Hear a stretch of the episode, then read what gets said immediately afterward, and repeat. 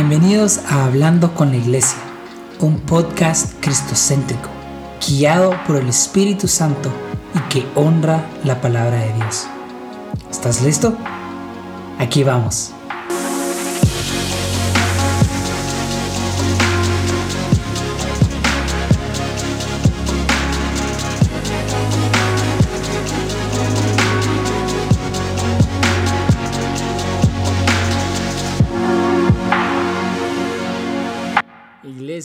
Oficialmente me he quedado sin saludos, así que de ahora en adelante posiblemente se estarán repitiendo.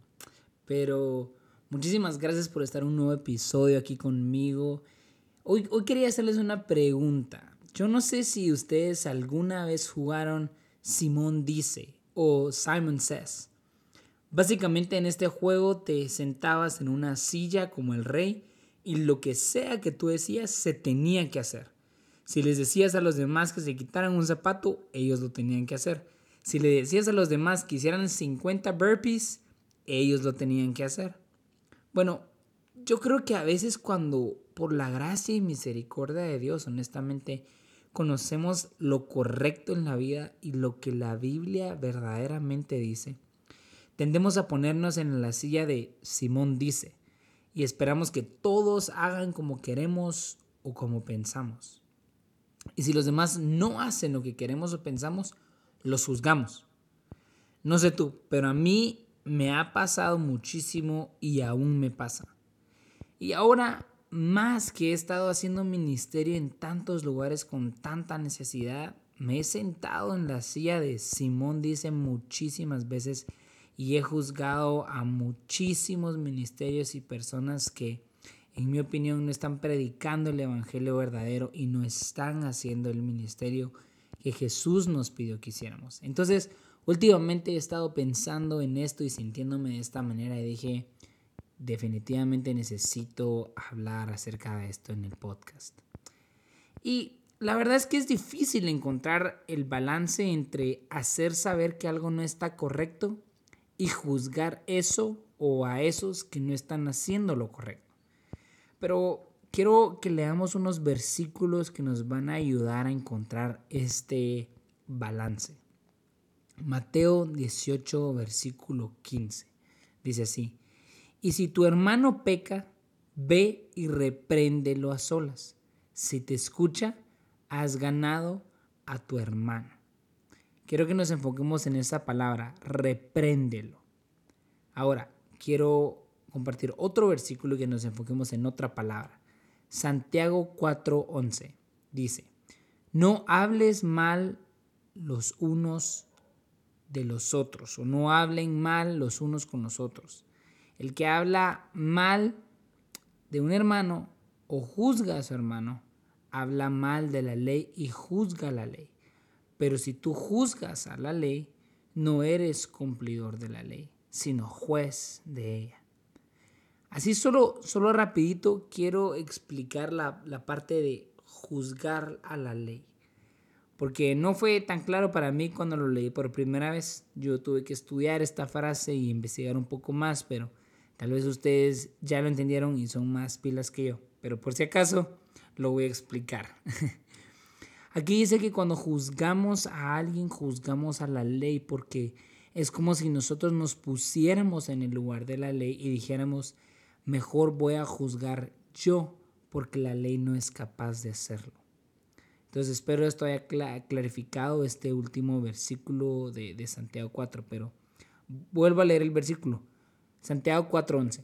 No hables mal de las otras personas. El que habla mal de un hermano o juzga a su hermano, habla mal de la ley y juzga a la ley.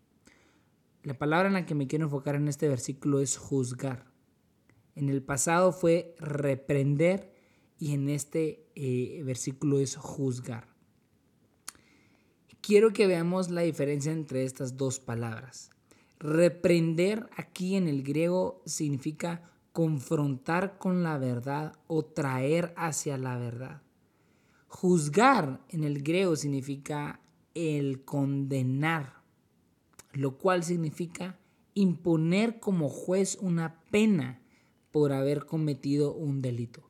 Básicamente juzgar por, por un hecho que no fue correcto. Nuestra naturaleza nos hace juzgar como primera opción en vez de reprender. Nos ponemos como jueces e imponemos una pena a los demás cuando no hacen lo correcto. Y esto aplica en todos los aspectos de nuestra vida. Por ejemplo, les voy a dar mis propios ejemplos en mi vida. En el trabajo he dicho, la gente no hace las cosas con excelencia. Deberían de pagarle menos. o en el ministerio he dicho, tanta gente sin qué vestir o qué comer y tantas familias pastorales bañándose en dinero y usando los recursos de la gente para ellos mismos. Estas familias deberían dejar de servirle a Dios. O en mi propia casa he dicho, aquí no hay buena comunicación familiar. De verdad que mis papás y mi hermana deberían aprender la importancia de comunicar bien las cosas. Si no, después que mejor ni me hablen o, me estén pidiendo cosas o me estén preguntando cosas porque no hay buena comunicación.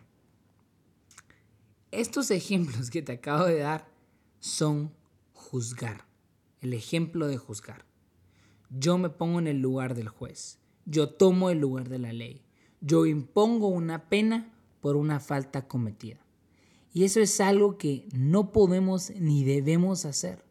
No somos quienes para juzgar. Solo Dios puede hacerlo. Además, el juzgar tiene consecuencias para nosotros. Escucha lo que dice Mateo 7 del 1 al 2. No juzguen para que ustedes no sean juzgados, porque el juicio con que juzguen será usado para que ustedes mismos sean juzgados, y con la medida que midan se les será medido. Dios ha sido tan misericordioso con nosotros que no nos juzga en base a nuestros pecados cuando una, una vez nosotros recibimos a Jesús como Salvador y Señor y creemos que Él nos da perdón de pecados, Dios ya no nos juzga en base a nuestros pecados. ¿Y, y, por qué? Porque nos juzga en base a, la identidad y, en base al sacrificio de Cristo, el cual es perfecto, sin mancha, eh, puro. Entonces no, no, no hay que juzgar en nosotros cuando estamos en Cristo.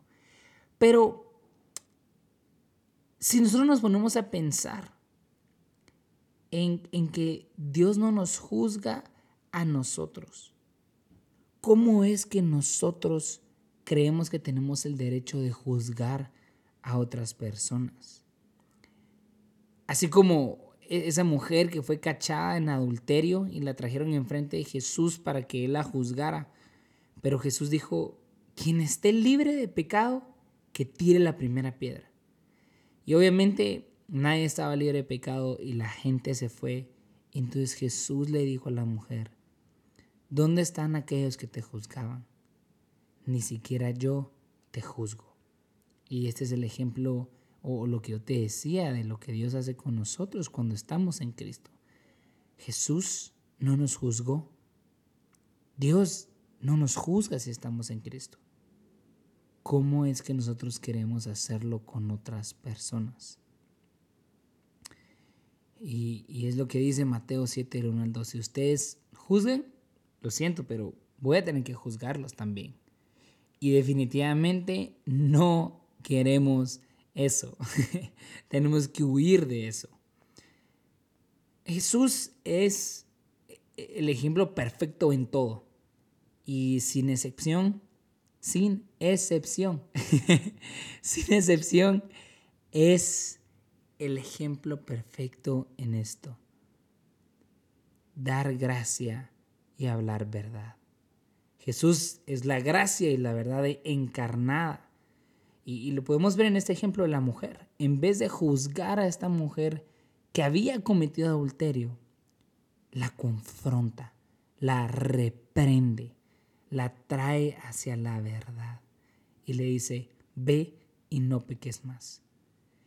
Jesús confrontó a la mujer sin juzgarla. Qué perfección de Jesús, en serio. Pero entonces vuelvo a los ejemplos que, te di en, eh, acerca de mi trabajo, de los empleados mediocres o de las familias pastorales que se aprovechan de la gente del ministerio o de los efectos que veo en mi familia. No es que estos efectos, estos, estos ejemplos sean mentira. No es que esté correcto lo que está sucediendo.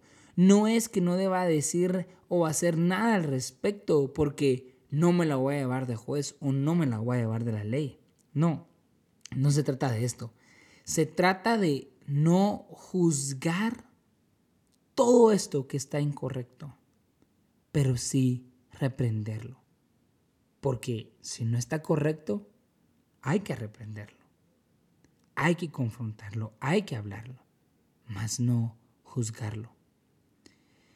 Y si ya no se hace caso a nuestra reprensión, bueno, pues nosotros ya hicimos nuestro deber. Allí lo dejamos. No nos amargamos, no nos enojamos, no nos seguimos enfocando en eso. Se lo entregamos a Dios. Porque así como dice Romanos 14:12, cada quien de nosotros tendrá que darle cuentas a Dios por sí mismo. Entonces, si la gente no, no toma nuestra reprensión, bueno, ya será clavo de ellos que harán cuando se tengan que presentar delante de Jesús, delante de Dios y, y, dar cuentas de lo que hicieron y de las reprensiones que no tomaron en cuenta. Pero yo, yo quiero llegar delante de Dios y decirle, hice mi mejor esfuerzo para ser como Jesús, lleno de gracia y lleno de verdad. No me las llevé del juez pero obviamente para que yo llegue a decir eso, primero tenemos que conocer a Jesús y ser más como Él. Conocer qué era lo que Él hacía, cómo era que Él lidiaba con, con lo que era incorrecto.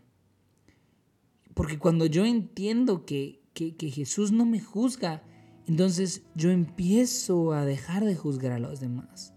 Cuando yo entiendo que Jesús me perdonó, entonces no tengo una excusa para perdonar a los demás. Cuando yo entiendo que Jesús me ha dado su gracia y verdad, entonces yo puedo tratar a los demás con gracia y verdad. Ya no juzgo, sino reprendo, así como Jesús lo haría. Y para hacer lo que Jesús haría, tengo que conocerlo íntimamente. Entonces, Hoy te reto a que conozcamos. Y, te digo, honestamente, hoy nos reto, porque creo que tengo que trabajar en eso. Hoy nos reto a que conozcamos más a Jesús, de cómo Él lidia con las cosas que son incorrectas y, y que nos cuidemos del peligro de volvernos jueces porque sabemos qué es lo correcto, sabemos cuál es una doctrina bíblica correcta.